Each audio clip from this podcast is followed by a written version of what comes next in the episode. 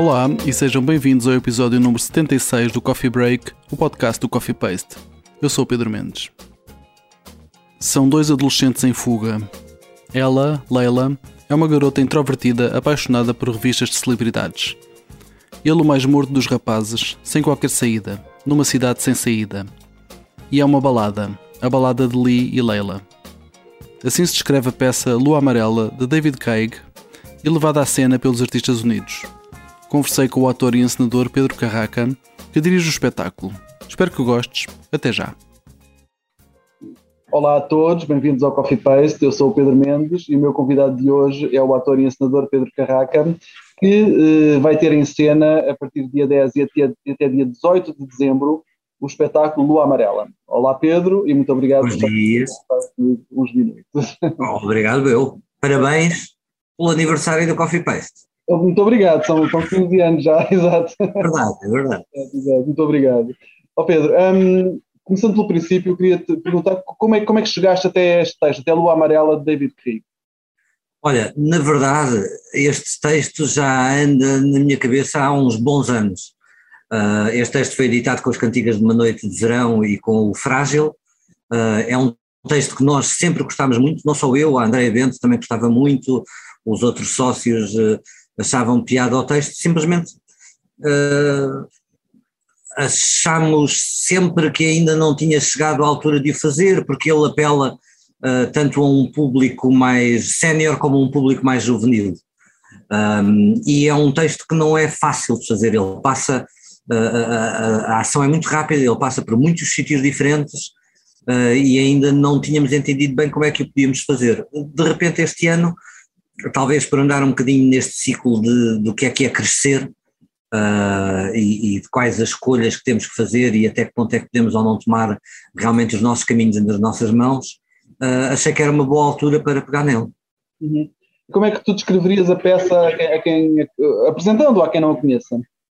Bom, esta peça é uma mistura entre uh, uma balada do Nick Cave, que é a, a balada do Stagger Lee, com a Bonnie and Clyde, uh, porque são dois jovens que de repente se veem metidos numa aventura uh, em, que, em que vai crescendo em espiral, de certa forma, uh, e ao mesmo tempo um, uma peça com, com, com bastante pensamento sobre o que é que é isto de crescer e, e como é que as relações entre, entre as pessoas vão acontecendo. Assim, pronto, falando em traços muito claros. E, e quem são Lee e Leila? Bom, Lee é um jovem de um bairro degradado, talvez, quer dizer, alguém com poucas possibilidades, uhum. que vê o seu futuro talvez como chulo, ele acha que isso é uma boa possibilidade. A Leila é uma rapariga muçulmana, filha de refugiados, que vai, uh, vem para a Europa nos anos 90, ela já é criada na Europa, uh, e é exatamente o contrário, é alguém que tem possibilidades, mas devido às possibilidades que tem, acha a vida muito entediante, uh, muito demasiado segura. Uh, e portanto, qualquer um deles propencia, como todos os adolescentes, uh, a viverem uma vida intensa. Uh, e de repente encontram-se num episódio bastante infeliz, que eu não vou estar a revelar para não estar a estragar a peça, e começam a fazer um caminho juntos. Okay. E que que, que, grandes temas é que dirias que, que este texto aborda? Além de abordar a questão da comunicação e do relacionamento humano, e eu acho que é um dos maiores que existe, uh, porque na verdade é intemporal, uh, é visto de uma perspectiva ocidental, neste caso, mas portanto que a nós uh, nos, nos liga bastante, há, há, muitos pontos em comum, é algo que acontece quer dizer, é a base do entendimento humano. Uh, depois há várias questões aqui também na relação com os pais, uh, e, e, uh, e, se nós realmente temos, estamos fadados ou não a seguir o caminho daqueles que nos geraram. e até que pontos é que podemos ou não alterar isso. acho que é outra das coisas que está muito presente no texto, entre outras coisas. Okay, okay. A ideia da fama, o que é que. Pronto, outras coisas Muito, muito, muitos temas para, para assistir. Um, Fala-nos um pouco do elenco deste espetáculo. Então, temos o PP, o Paulo Pinto, Uh, é alguém que trabalhou connosco muito há 14, 15 anos, é um ator que eu, que eu adoro como ator um, e, e, que consegui uh, finalmente, conseguimos uhum. finalmente arranjar espaço a que ele pudesse uh, voltar a esta casa. O PP, além disso, tem uma coisa que para mim é cada vez mais essencial nas peças e nas pessoas com quem estou a trabalhar, é pá, tu sabes com o que é que contas. Uh, o PP diz-te uh, aquilo que pensa diretamente, cria um ambiente de trabalho muito engraçado e muito divertido e muito honesto. Uhum. Uh, e acho que aquilo que ele é, também o é no palco. É uma, é uma pessoa que é muito honesta a trabalhar e foi uma surpresa muito agradável que ele pudesse aceitar. Uhum. e pronto, é uma, uma, espécie de regresso feliz. para além disso, temos a Inês Pereira, a Inês Pereira foi uma pessoa que eu escolhi porque ela tem feito todos os trabalhos connosco, são sempre papéis muito sofredores. Uh, e este papel dela, embora tenha uh, um lado que é sofredor, não parece, e eu achei que ela iria ficar muito bem a fazer aquele papel e num registro completamente diferente daquele com que normalmente trabalha connosco, e isso podia ser uma oportunidade também para ela se divertir como atriz, uhum. uh, de uma forma a que ela não está habituada aqui nos Artistas Unidos. E acho que foi uma aposta grande, quer dizer, Acho que eles todos foram apostas ganhas. Uh, depois temos a Rita Rocha Silva, uhum. uh, é uma pessoa com quem eu gostei bastante de trabalhar no Birdland, mas fiquei com alguma curiosidade de como é que a Rita seria num registro mais completo, num, num papel com mais uh, lados para andar. Uhum. e portanto convidei, além do mais, achei que para ela, como desafio, poderia ser uma coisa bastante interessante também de gerência, de, de, de, porque a Rita tem trabalhado com bastantes pessoas diferentes e, portanto, seria também interessante vê-la trabalhar connosco um, num, num, num, trabalho realmente com um arco diferente daquele a que ela está habituada connosco. Uhum. Uh, e por fim temos o Gonçalo Norton. O Gonçalo foi meu aluno na ACT. Uhum. Uh, e, uh, e, eu tenho esta questão com alguns dos alunos, não só com o Gonçalo, também com o Diniz, na próxima peça, por exemplo, ou, ou a Raquel Montenegro, que também irá entrar na vida de artistas, alguns alunos que eu penso, estes tipos deviam ter uma chance de, de, se mostrarem, porque estão prontos para entrar no meio, uh, com menos experiência do que os outros, mas estão prontos.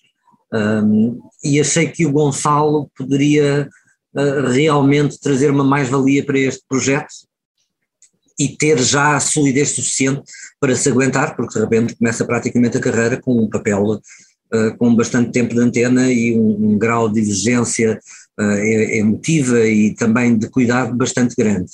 Uh, e felizmente uh, acho que ele se aguenta, depois as pessoas que vierem ver me dirão melhor, não é? Porque eu sou suspeito. Mas acho que ele se aguenta muitíssimo bem, aliás, não se aguenta, faz o papel muitíssimo bem. Muito bem. Um, fala que gostaste ah, do, papel da, do papel da música na, na peça? Olha, a música, tal como as outras componentes, uh, para mim, um, um, espetáculo, tanto a música como a luz como o cenário, são componentes muito importantes. Nesta peça, talvez até seja um bocado mais importante, porque é uma peça do David Gray.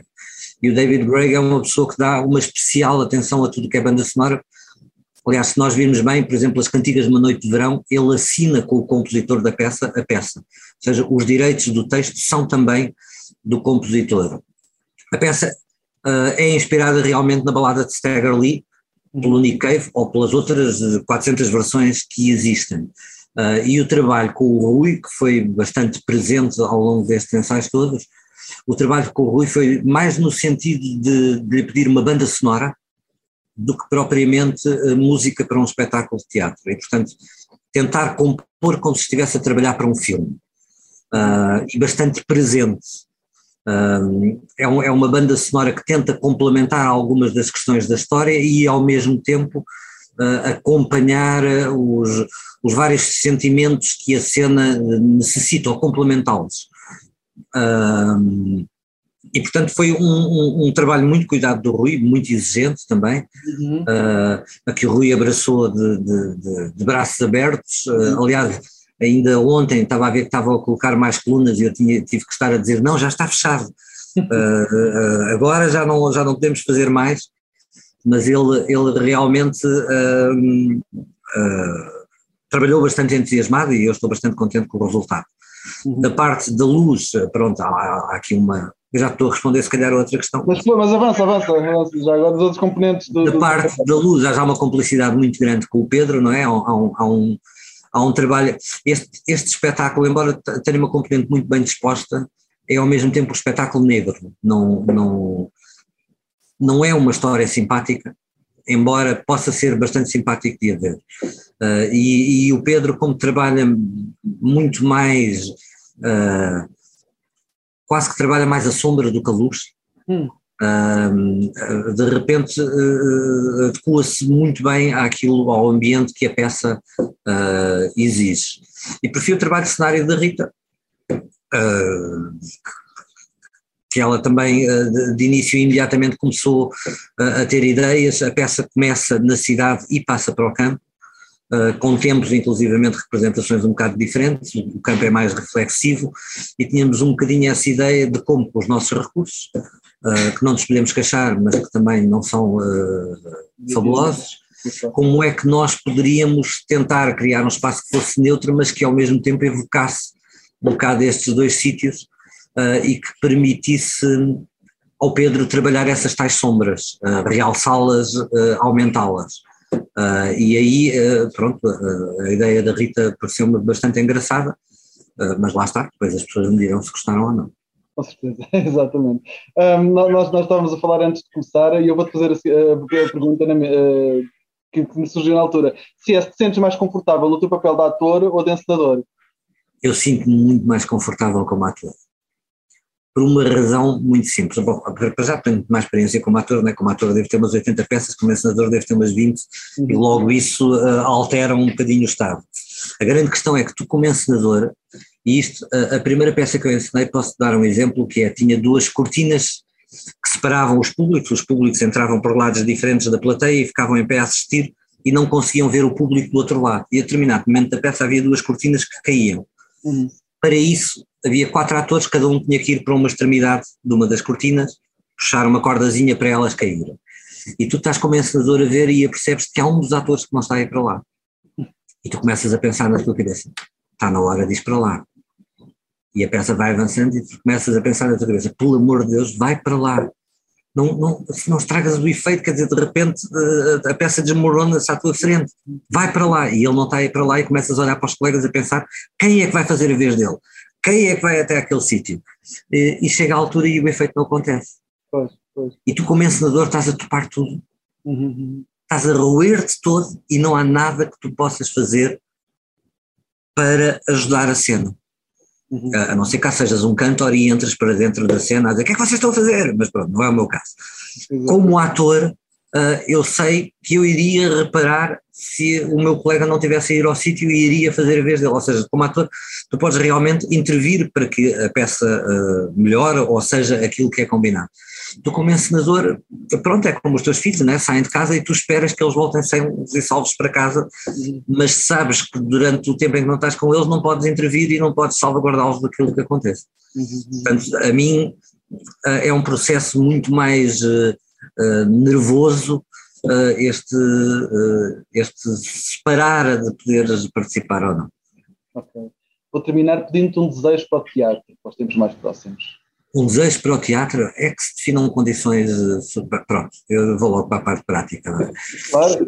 Mas então eu, eu, faço dois. Um prático é que se definam, definam condições uh, concretas uh, de, de, de, de apoio, uh, e com isto não estou a falar só do meu caso das, das, companhias sustentadas, aliás nem estou a falar só do teatro, estou a falar do teatro, da dança, da música, das artes plásticas, da fotografia, mas que, uh, uh, as, que o Estado se aperceba que as pessoas realmente têm vindo às coisas porque querem ver, querem pensar, querem refletir, querem aprender, querem discutir, e nós estamos numa altura em que discutir é uma coisa muito importante e discutir com conhecimento.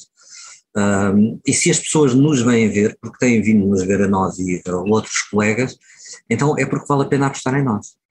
Uh, esta é uma coisa. E depois o meu desejo uh, não prático é que uh, as pessoas tenham a coragem de arriscar não só naquilo que funciona e que vende Pronto, são os meus dois desejos. Pedro, muito obrigado. Foi um gosto falar Muito obrigado, eu. E até à próxima. E assim chegamos ao fim da edição desta semana do Coffee Break. Podes subscrever nas principais plataformas ou na aplicação que usas para ouvir os podcasts. Se nelas pesquisares por Coffee Paste ou Coffee Break, será fácil encontrar-nos. Se gostaste deste episódio, deixa-nos lá um comentário e uma classificação. Vai ajudar-nos a chegar a mais ouvintes. Convidamos-te a visitar o nosso site em coffeepaste.com, onde podes encontrar muito mais conteúdos. Podes também encontrar as notas sobre este episódio em coffeepaste.com cb76 coffeepaste.com cb76 Se quiseres apoiar o nosso projeto e as suas atividades, podes fazê-lo em coffeepaste.com apoiar coffeepaste.com apoiar Podes apoiar-nos por transferência bancária, por Patreon ou por Paypal. A música deste podcast é da autoria do DJ músico Mr. Bird. Eu sou o Pedro Mendes e falamos em breve. Fica bem.